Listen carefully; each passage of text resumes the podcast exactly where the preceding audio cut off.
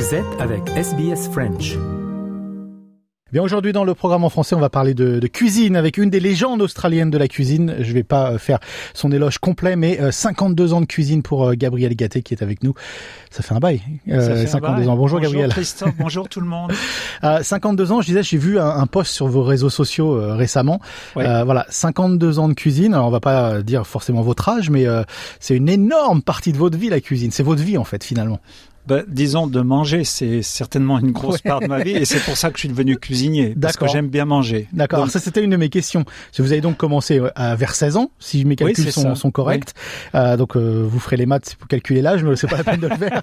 Mais donc, vous avez commencé à 16 ans. Oui. Euh, donc, une passion toujours. C'est parti d'où? C'est euh, quoi Les grands-parents, la grand-mère, la mère, où où il y a vraiment vous, cet, cet, euh, cet amour de la cuisine? Oui, c'est un héritage, un héritage de, de famille, dans le sens où euh, d'abord je viens d'un mi- d'un milieu rural, Mhm. en Anjou, sur les La bords- Loire, sur les bords de la Loire, hein. Loire, à une vingtaine de kilomètres de la Loire, dans une petite ville qui s'appelle Beaupro, Mhm. Beaupréau, en Mauges maintenant. Et euh, tout le monde avait sa petite maison, avait son jardin. Mon père c'était un, un ouvrier ébéniste. On, on faisait pousser tous les légumes, tous les légumes, tous les fruits. Si il y avait quelque chose qu'on n'avait pas, souvent on pouvait échanger avec des cousins qui avaient une ferme. On recevait, on faisait un peu de vin aussi. On avait un, un, un petit vignoble, Mhm. donc on faisait assez de vin pour nous, même un peu plus. Plutôt vin blanc, années. alors euh, les vins de la non, Loire, non, non non, c'était bah, les vins de la Loire. Il y a des vins blancs, mais il y a, on n'en parle pas souvent, mais il y a des, des vins rouges extraordinaires qui sont les, les qui sont les, euh, les Champigny, ce sont des Cabernets francs qui sont très faciles à boire, très populaires, qui coûtent beaucoup moins cher que les autres. Mhm. Et c'est- ce sont nos gros vins de la région. Mais nous, en fait, c'était des, euh, des cépages de, euh, de la campagne. Donc, on faisait euh, un, un bon rouge. Un bon Mhm. rouge, on avait plusieurs cépages. Un vin de table. On va Un dire. vin de table, c'est ça. C'est pas un vin qu'on pouvait quand même faire à la maison. Mhm. On, avait, un- on avait un pressoir, on avait une cave, on avait des barriques. On avait une presse, on avait, enfin, on avait le matériel qui se passait d'un frère à l'autre entre mon, mon père et euh, ses frères. Mhm. Et euh, donc c'était, c'était l'atmosphère de famille. Mais en plus de ça, ma grand-mère, euh, qui vivait avec nous dans sa jeunesse, elle était cuisinière dans un dans un moulin. Il y avait du personnel, Mhm. une famille de euh, qui avait qui avait un moulin, qui était qui était aisé, qui euh, qui avait une cuisinière, qui avait des servantes. Et ma grand-mère avait commencé comme ça. Et puis, euh, elle s'était mariée après ça à 20 ans, quand elle avait 20 ans. Euh, son mari est parti à la guerre en 1914, il est jamais revenu. Mhm. Donc, elle est re- retournée travailler, elle est devenue le- leur chef cuisinière. Donc, c'est une femme, ma grand-mère, qui savait faire euh, beaucoup de choses avec les, les ingrédients régionaux. C'est important ça, surtout Bah, s'il y, a- surtout s'il y a eu transmission de ça, parce que c'est Bien sûr. c'est on dit aujourd'hui les hipsters euh, faut faut manger en saison faut, mais en fait ça c'est c'est juste un retour à la base en fait Bah, complètement. Parce qu'à ce moment-là, on, on on allait... se posait même pas la question en fait Ouais, non, mais c'est ça. On, on, on mangeait les fraises du coin, on mangeait Ouais. les asperges du coin. c'était loin des, des fraises espagnoles ou, euh, C'est ça, les artichauts, les, euh, le, le- le chou-fleur. Hein, pour ma région, est à côté de la, la Bretagne, c'est le genre de choses qu'on a. Mhm. Euh, c'est un climat euh, tempéré, donc tout, enfin tout, tout ce qui est vert pousse. On a des fruits, euh, on a tous les fruits rouges, bien sûr, et puis on a les les, les pêches, les brugnons, euh, toutes ces choses-là, les poires, les pommes. Mhm. Donc on a on a tout. Pourtant, on a beaucoup de gibier.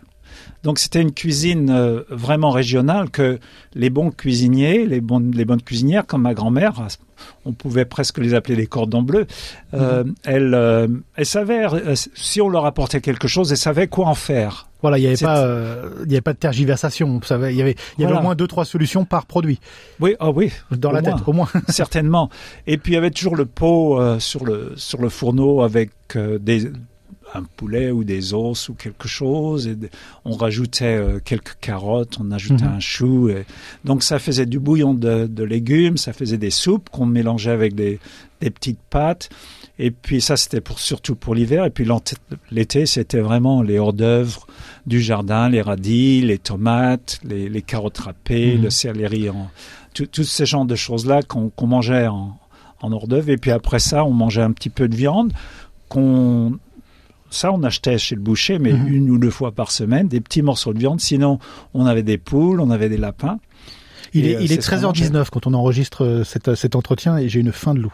C'est- C'était peut-être pas la Il meilleure. faut- il aurait dû fallu manger. Never work on an empty stomach. Il aurait Il faut jamais je- travailler sur.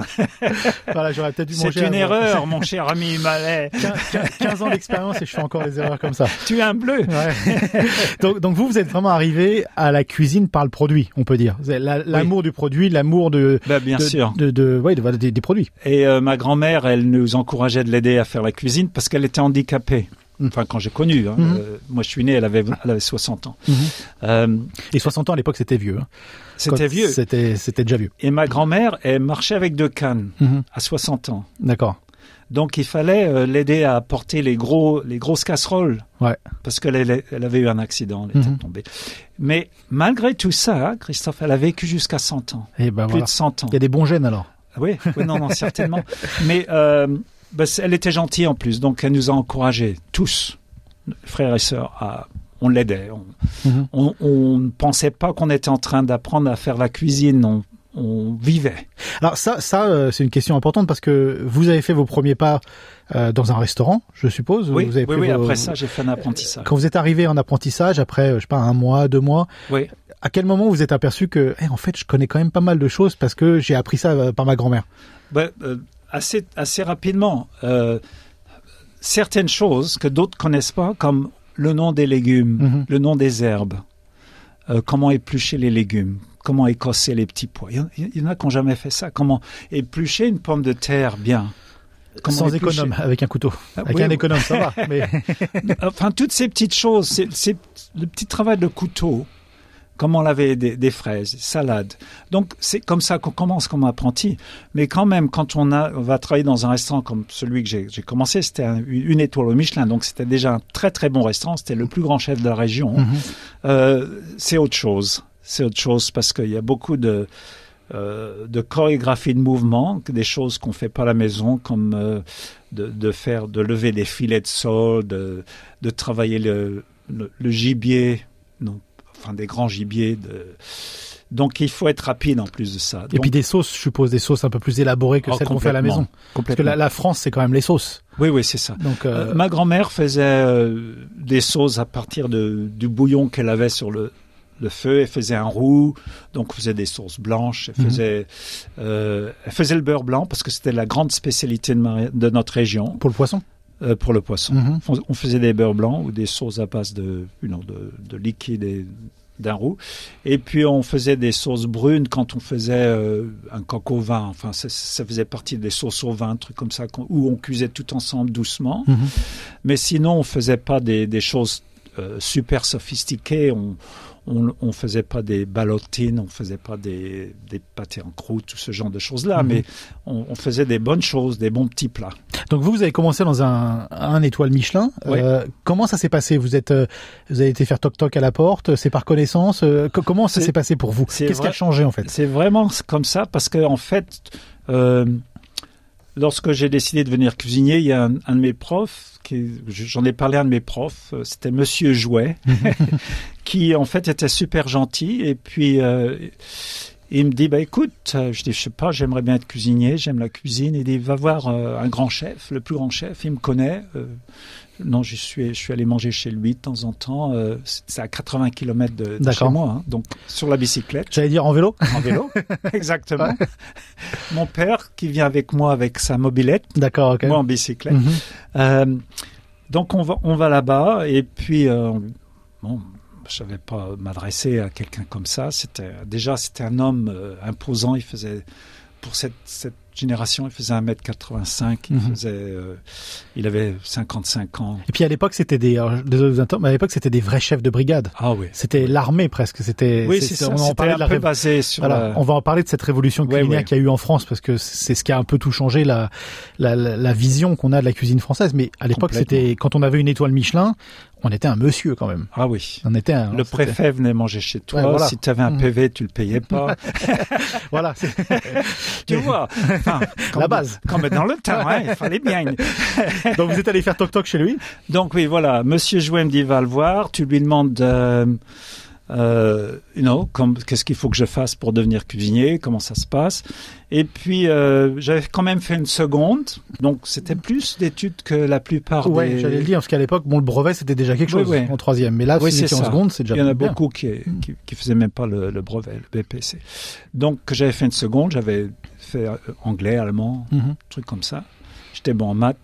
Euh, et puis donc, euh, et je pense que j'avais un peu de chance, c'est que j'avais- un bon sens de communication. J'avais été président de la classe, truc, ce genre de choses. D'accord.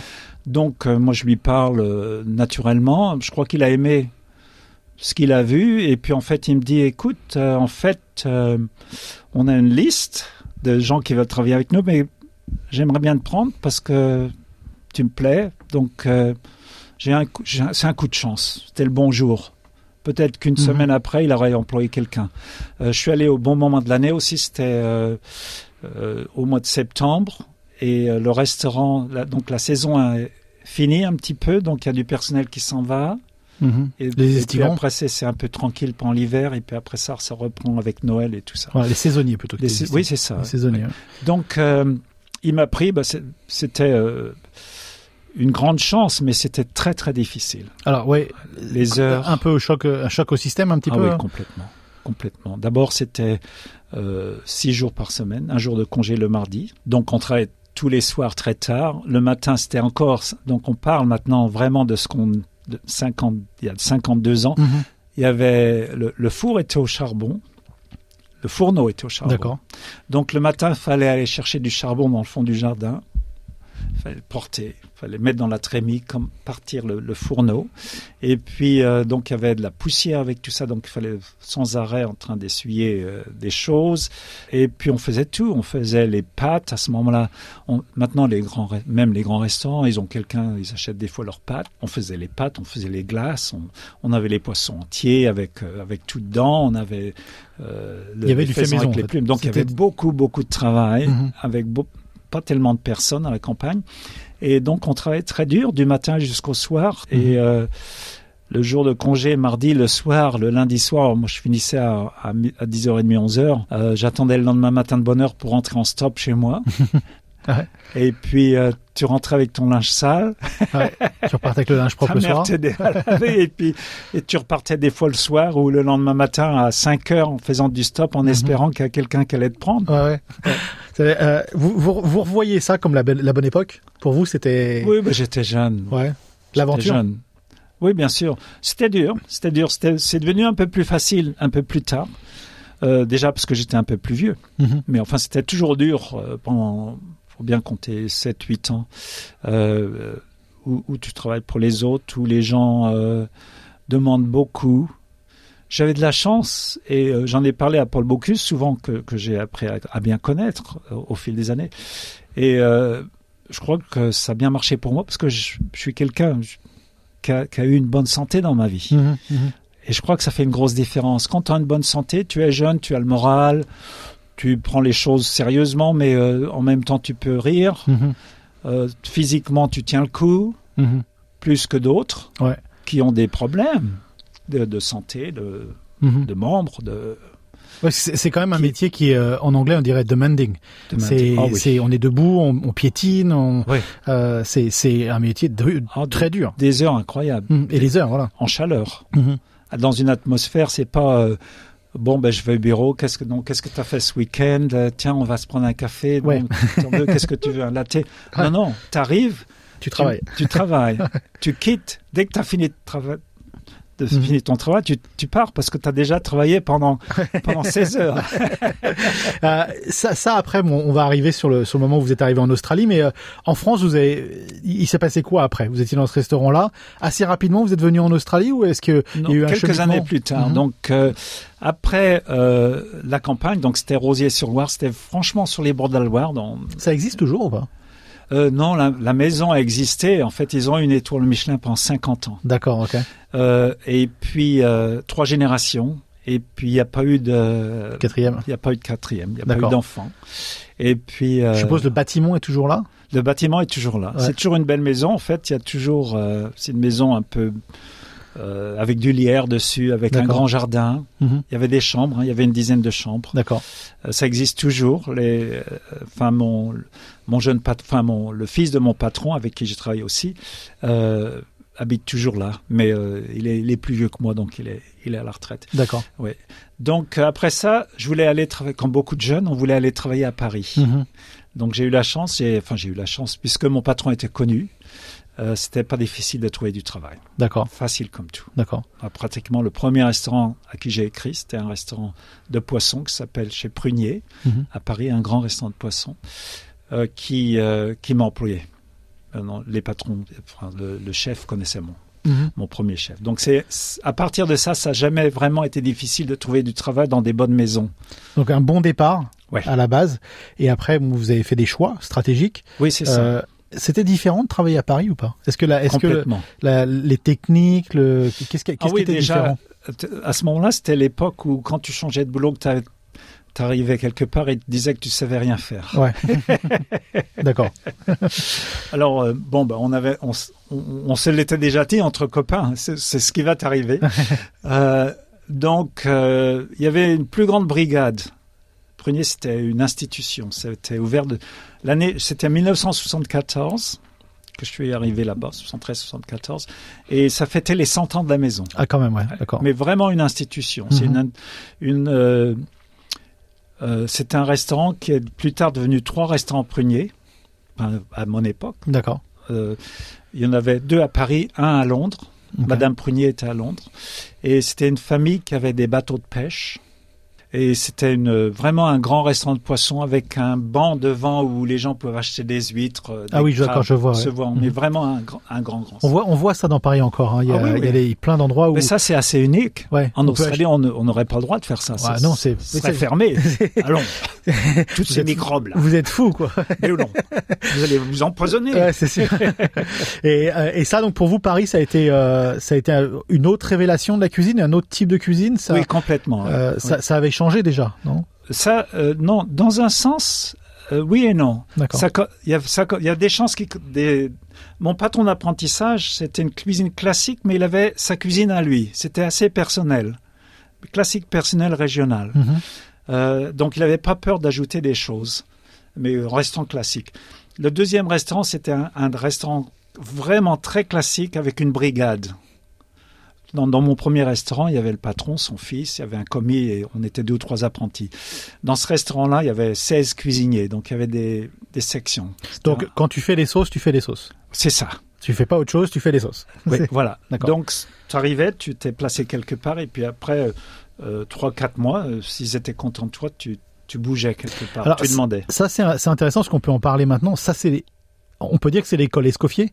Oui. Donc c'est totalement complètement. comment euh, la façon dont Escoffier a, a rénové Ouais. la cuisine française, ce qui fait qu'aujourd'hui, euh, on se rend pas compte à quel point, si on se rend compte, mais si on est étranger, peut-être on se rend pas compte à quel point Escoffier a changé la donne de la cuisine française en créant ça justement. Oui, oui, oui. C'était un, un organisateur exceptionnel. Mhm. C'est quelqu'un qui avait plusieurs brigades. C'est quelqu'un qui en même temps était chef de cuisine de plusieurs établissements. Et là, on est en train de parler de 1900, d'accord? Mhm.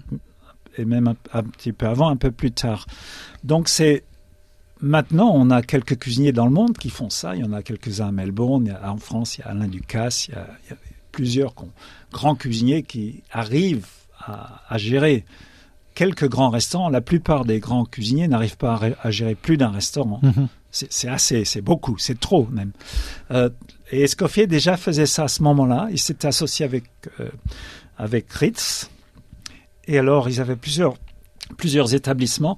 Et Escoffier, il a vraiment euh, établi que de façon à être efficace, euh, c'est plus facile s'il y a quelqu'un qui s'occupe de faire toutes les sauces, donc tous les fonds et toutes les sauces prêtes à, prêtes à servir ou servir à finir à la minute. S'il y a quelqu'un qui s'occupe de tous les légumes, s'il y a quelqu'un qui fait les pâtisseries. Donc, il a établi tout ça pour les grandes brigades et il a fait ça d'une manière, euh, un grand succès. Et, et c'est un modèle qui est encore euh, encore appliqué aujourd'hui en fait. Complètement. Dans, dans tous les grands restaurants, c'est comme ça que ça fonctionne.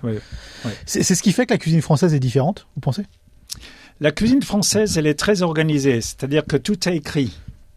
Mhm. Son guide, l'Escoffier, et il y en a d'autres, hein, des guides où on commence avec du lait, euh, qu'on fait chauffer. On, on mélange du beurre avec de la farine, on met le lait là-dessus, ça fait une sauce blanche. On met du fromage, ça fait autre chose. On met des capres, ça fait autre chose. Et la même chose comme ça. Donc il y a et, donc et puis il y a toutes les, façons de couper les légumes, les brunoises, les juliennes et tout ça.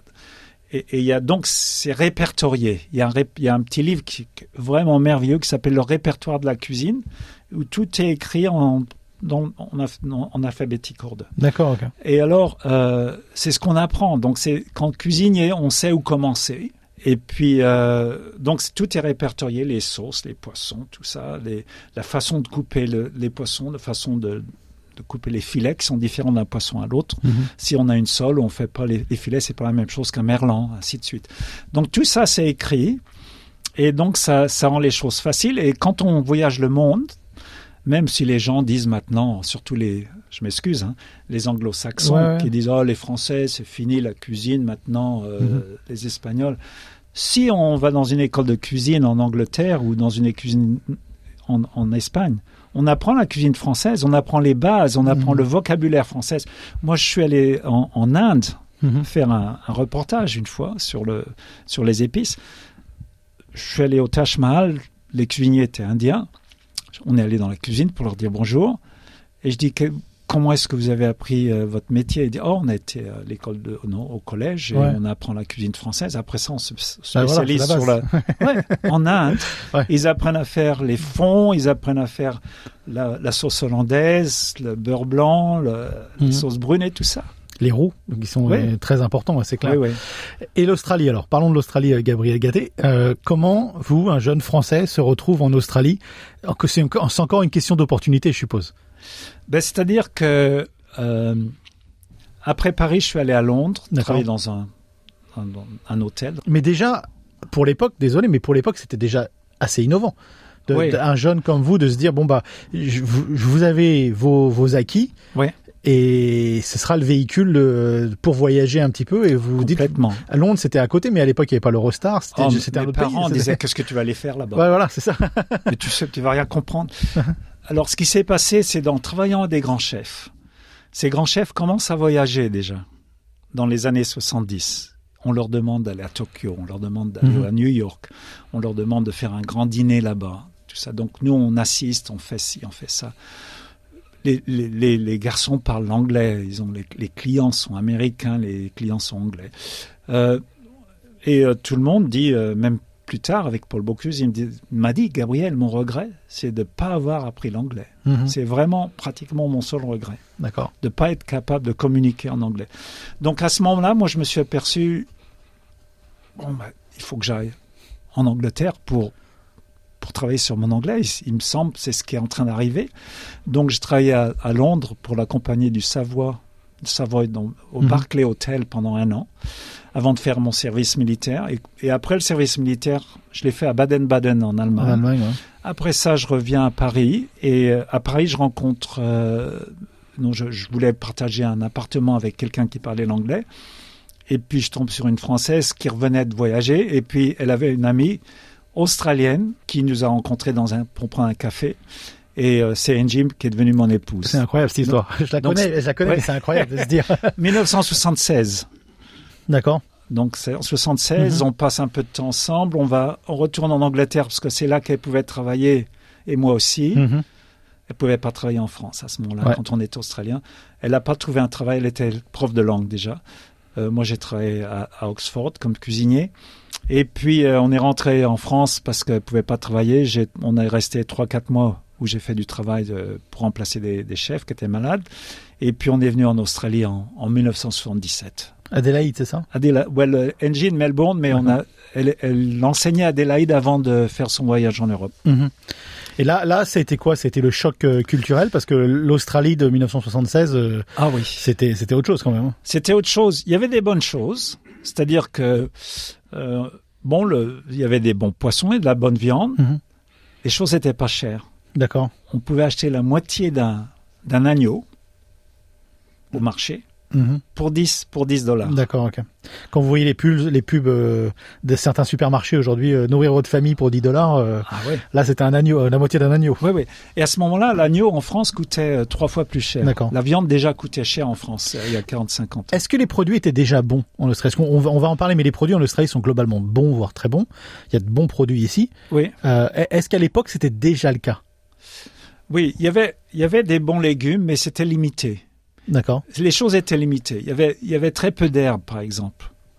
On- ou alors fallait aller dans des endroits spécialisés. Il y avait une ou deux euh, boutiques asiatiques, ou à Melbourne, par exemple, Mhm. où on pouvait acheter, euh, euh, des, non, par exemple, de, du, De la ciboulette, par exemple. La- La, la ciboulette, on, dans, chez, le, chez le, la plupart des, des maraîchers, ils étaient euh, grecs ou italiens. D'accord. Donc, Il y avait euh, cette culture alors. il y avait un peu de culture, mais euh, la plupart des gens mangeaient pas, par exemple, euh, des courgettes Mhm. ou des aubergines. Parce que c'était pas un truc qu'ils aimaient. Donc c'était toujours les mêmes légumes qu'on trouvait au même endroit. Les fameux meat and to veg à l'anglaise en fait. Exactement, des petits pois, Mhm. des carottes, des haricots verts, des choux Bruxelles, Des pommes de terre. des pommes de terre, bien sûr, beaucoup de pommes de terre. Donc c'était c'était le choix qui était limité. La viande était bonne, Mhm. il y avait des bons bouchers, il y avait de bonnes viandes. Le poisson était bon, mais la, la variété est très très très limitée. Il y a les, les enfin à l'époque, et, et je disais que ça changeait un petit peu, mais pas assez.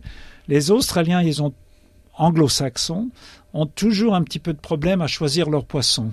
Mhm. Il y a quelque chose qui qui clique pas D'accord. comme, comme nous en France, quand on est en Bretagne, qu'on va au marché, on voit ah, les, les, tous- les fruits de mer qui Ouais, bougent. ouais. Qui Mm. bougent. Ici, il n'y a rien qui bouge. Ouais. Ça, ça peut, pas bouger. Et la moitié, c'est congelé. Mhm. Et puis, euh, un- après ça, là, le reste, il y a un petit peu qui est frais.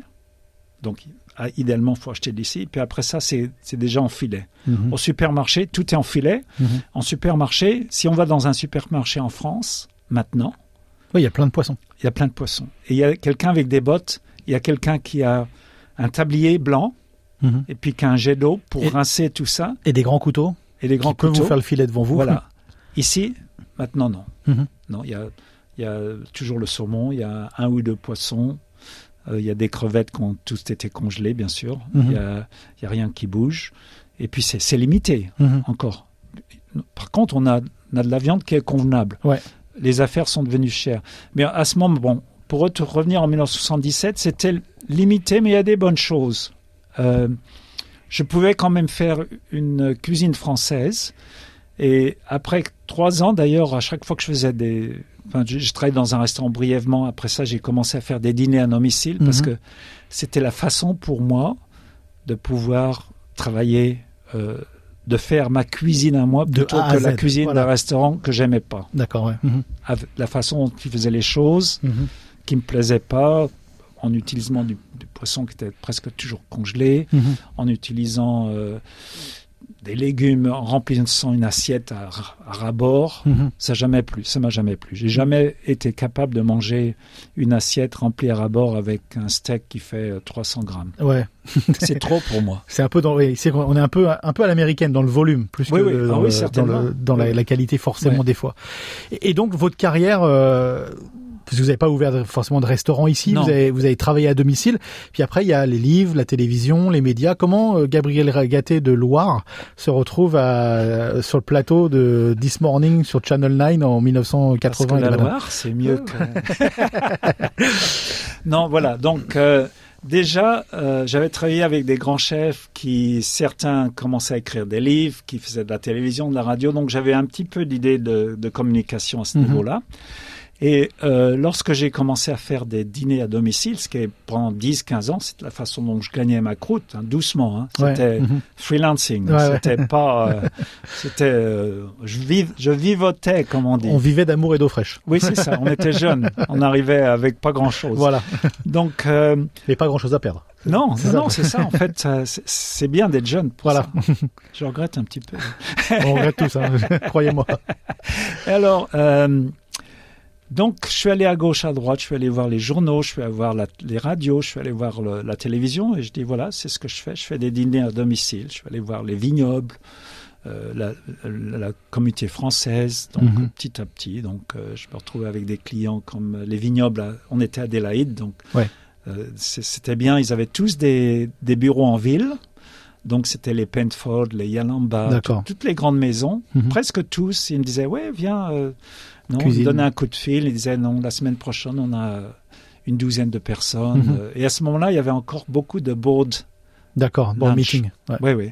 Les gens, euh, les banques, Ouais. ils, non, ils, ils avaient une, une salle à manger pour leurs grands clients, ils ouvraient des bonnes bouteilles. Donc, euh, donc petit à petit, j'ai établi un nom. Et, et puis, avec, euh, il y a un, un journaliste à Adélaïde qui m'a dit Écoute, viens cuire un dîner chez moi, je, te, je, je paye les ingrédients.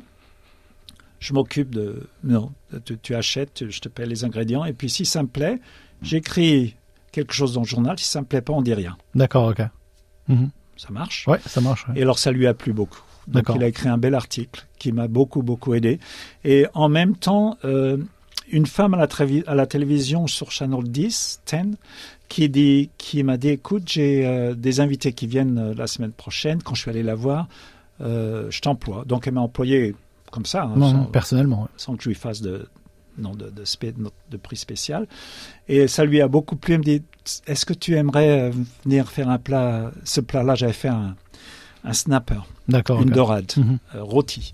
Euh, tu- pourrais me le faire sur mon émission? J'ai dit oui, oui, bien sûr. Donc je suis- j'ai fait ça, ça lui a plu. Et après ça, elle m'a demandé de venir toutes les semaines. Donc C'est parti de là. ça, c'était ouais, c'était en D'accord. 1978. D'accord, wow, ok. Donc on est en train de dire maintenant 45, il y a 45 ans. 45 ans, ouais. C'est là que j'ai commencé ma, ma carrière à la télévision. Et depuis, alors on va pas vous dire combien d'émissions de télé vous avez fait, parce qu'il y a eu beaucoup, notamment sur notre propre réseau SBS. Ouais. Euh, les livres aussi. Ouais. Co- combien de livres au total aujourd'hui? 24. 24 livres. Mais il y a un moment Vous de les avez encore tous? Ah oui, oui, bien Ouais. sûr. J'ai une copie, j'ai plusieurs copies de tous. Mhm. Oui, bien sûr. J'en suis très fier. Tous. Mhm. Ah, vous pouvez. Oui, oui. Euh, y a- ils ont tous un, un thème différent. Mais il y a un moment de temps aussi où j'avais, euh, c'était avant que vous arriviez, Mhm. euh, que j'avais une émission tous les jours à la télévision d'une demi-heure, Mhm. qu'on enregistrait comme un live. D'accord. C'est-à-dire qu'on qu'on s'arrêtait pas, Mhm. sauf entre les, les programmes des recettes. D'accord. Donc on s'arrêtait pas au milieu de recettes en disant on va refaire ça. Donc c'était dans un studio, déjà une très belle organisation. J'avais une équipe derrière. Et ça, ça a eu un très très grand succès. En fait, on a été nommé Mhm. pour Logi. D'accord, ok. Ouais. D'accord. En 1992. D'accord. Ok. 93, Mhm. 93. Donc ça, ça a vraiment... euh, C'était très important dans ma carrière parce que à ce moment-là, déjà, il y, a- il y avait des facilités. Donc on me connaissait euh, partout en Australie. quoi. Mhm. Et, et est-ce que ça, on peut dire que, et vous allez être humble, je sais ce que je vous connais, mais vous avez vraiment emmené la cuisine française dans les foyers australiens? Il n'y avait pas grand monde d'autres qui faisaient ce que vous faisiez. Non, Donc c'est vraiment vous. On peut dire aujourd'hui que vous avez emmené cette cuisine française dans les quatre coins de l'Australie, dans les foyers, parce que la télévision, parce que la radio, parce que les livres. certainement que j'étais un des premiers. Mhm. Il y avait quelques écoles de cuisine à gauche, à droite, dans tous les États, mais c'était vraiment régional. Dans mon cas, certainement, c'était la première fois qu'il y avait un chef français. Même c'était la première fois, je dirais, qu'il y avait un cuisinier. J'allais le dire, c'est même qu'il y avait un chef à la Oui, télévision. chef. C'est pas juste français. Non, qu'il y avait un chef qui faisait, qui n'était pas un acteur Mhm. Ouais, qui faisait pas semblant. ou qui n'était pas un- quelqu'un qui travaillait dans le marketing et tout ça, Mhm. qui avait une émission où on faisait des recettes qui tenaient debout. Mhm. D'accord. Enfin, quand je dis qu'elles tiennent tous debout, mais des fois on fait des recettes dans une casserole à l'extérieur. Ça, ça, Euh, ça, alors ça, c'est intéressant parce que ça, c'est quelque chose aujourd'hui. Ça me plaît pas du tout. Alors, on est d'accord parce que, et je, je vais aller à l'encontre de ce qui se passe sur notre propre réseau, mais c'est vrai que sur, sur SBS, sur d'autres chaînes, beaucoup de fois, on voit des gens cuisiner sur un camping-gaz, euh, euh, sur le coin. Bon, c'est sympa, mais euh, à quel pas la point, à- à, cuisine. quel point c'est voilà.